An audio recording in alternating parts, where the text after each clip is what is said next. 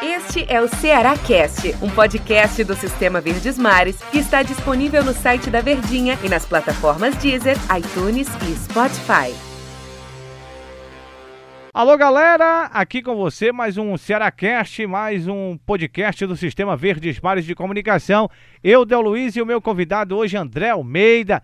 Até que fim, André, consegui trazer o André aqui para gravar um Cearacast comigo. A gente vai falar muita coisa aqui do Ceará, mas eu queria primeiro que você se apresentasse aqui para o torcedor que acompanha o Cearacast. Prazer tê-lo aqui comigo, André. Ora, Del, prazer é meu estar tá aqui. Valeu demais pelo convite. Cearacast que tá bombando aí na audiência dos podcasts da Verdinha.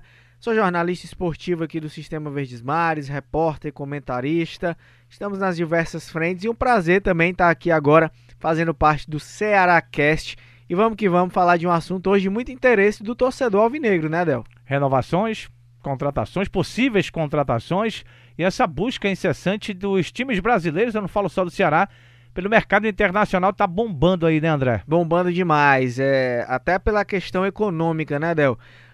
A moeda de vários, a moeda de vários clubes, vários países, perdão, sul-americanos, que é mais acaba sendo mais desvalorizada do que a brasileira, do que o real, como Argentina, Colômbia, Equador, Peru, Uruguai, facilita com que esses jogadores possam buscar outros mercados. O mercado brasileiro é um que acaba sendo atrativo. E no caso do Ceará especificamente, o Jorge Macedo é um cara que o executivo de futebol, né, que ele já destacou na sua apresentação aqui no Ceará, que teria esse olhar para o mercado sul-americano, para a contratação de jogadores estrangeiros. E o Ceará monitora sim a situação desses atletas. Poderemos ter novidades. É certo, Del, que os jogadores estrangeiros que passaram pelo Ceará não deram muito certo, não, né? Não.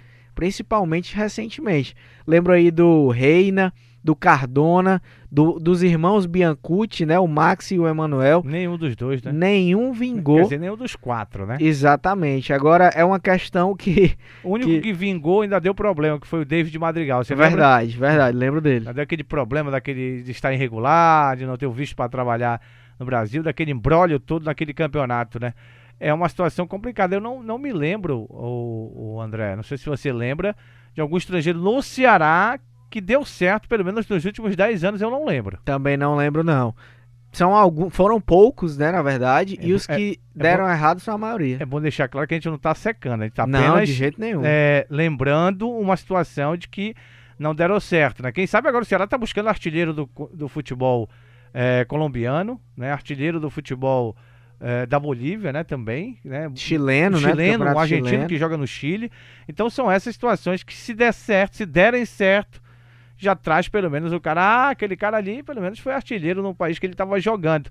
É por aí que tem que ser também essa busca de, de ser uma, uma coisa é, mais pontual mesmo, ou buscar o artilheiro do, do campeonato tal, o artilheiro desse outro campeonato aqui. Tem que ser por aí, André? Tem que ser assim, né? Até porque são jogadores que podem até ter uma concorrência, mas pelo menos é sinal que o Ceará está monitorando certo, que está fazendo o um monitoramento de forma correta. Pode até não contratar esses jogadores Agora, são atletas que pelo menos são bem referendados, né? Diferente você trazer um cara que é totalmente desconhecido, um cara que não tem boas referências. Acho que essa busca por, jogador, por jogadores que se destacam nesses países acaba sendo positivo. E o Ceará, acho que tem até uma possibilidade boa, viu, Del? De trazer pelo menos um ou dois jogadores estrangeiros. Não digo que agora, logo de cara, mas pelo menos até o começo do ano que vem deve ter contratações internacionais no lado do Alvinegro, sim. E tomara que dessa vez dê certo, né? Tomara que dessa vez dê fez certo. Fez um retrospecto rápido aí, mas um retrospecto ruim em relação a esses jogadores que chegaram por aqui, né? Contusões atrapalharam. Eu até é, fico a pensar e comentei até com o Antero Neto e um, um Cearacast anterior, da questão do Reina, né? Porque o Reina. O que foi que o Reina fez na primeira vez para ter essa situação de ser uma contratação que pudesse ajudar na segunda vez que ele veio, né? Tem que partir também nesse pensamento de que tem que mudar também a mentalidade para contratar, para trazer um jogador. Eu não vi o que o Reina fez na primeira participação, não sei se você concorda comigo na primeira passagem dele aqui, não vi muita coisa para ter um contrato renovado, para tê-lo de volta por aqui e uma vontade de ter o Reina de volta por aqui. Também não vi não, foi uma contratação que Acho que muitos torcedores não entenderam muito bem também, mas é fato que agora o Ceará parece ter mudado um pouco o seu critério, né? O critério de contratação está sendo um pouco mais rigoroso, um pouco mais criterioso mesmo né, nessa análise e é assim como tem que ser. Você trazer um cara de fora do país já é algo meio complicado pela questão da adaptação, de idioma, de clima, de tudo que acaba interferindo. Ainda mais você trazer um cara que é um jogador meia boca, digamos assim, que não é um cara que se provou buscando artilheiro pelo menos do Campeonato Chileno, do Campeonato Colombiano, buscando jogadores que têm boas referências, é maior a probabilidade que esse cara possa dar certo. E a concorrência é uma coisa interessante, né? Se a gente for observar para esses jogadores e esses jogadores pontuais aí que a gente citou aqui, que o Ceará está buscando, é, a concorrência não é com os times de lá do país que ele está jogando, a concorrência é com os times brasileiros que também é têm interesse nesses jogadores, né? E aí complica muito mais, porque tem clubes aí brigando por esses mesmos jogadores, clubes que tem uma barganha maior, né? E, e clubes que vão disputar competições internacionais, internacionais também, né? É o caso do Grêmio, Atlético Paranaense, Vasco, são clubes que estão aí monitorando muito esse mercado sul-americano e tem a intenção forte, já declaradamente, de contratar atletas de fora do Brasil. Agora, é, a concorrência acaba ficando um pouco pesada realmente para o Ceará. Será que não vai participar né, da Sul-Americana?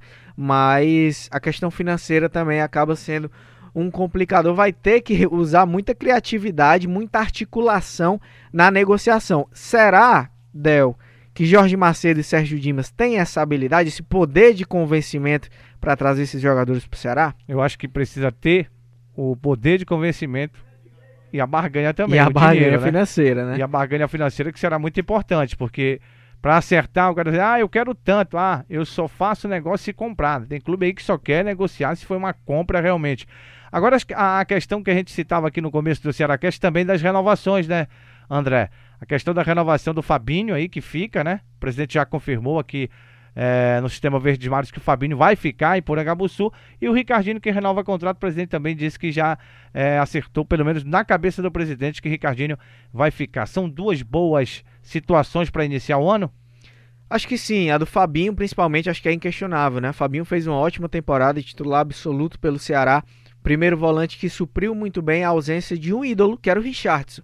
Richardson saiu em 2019, vendido ao futebol japonês, e o Fabinho é, teve essa missão de suprir a lacuna do Richardson e cumpriu muito bem.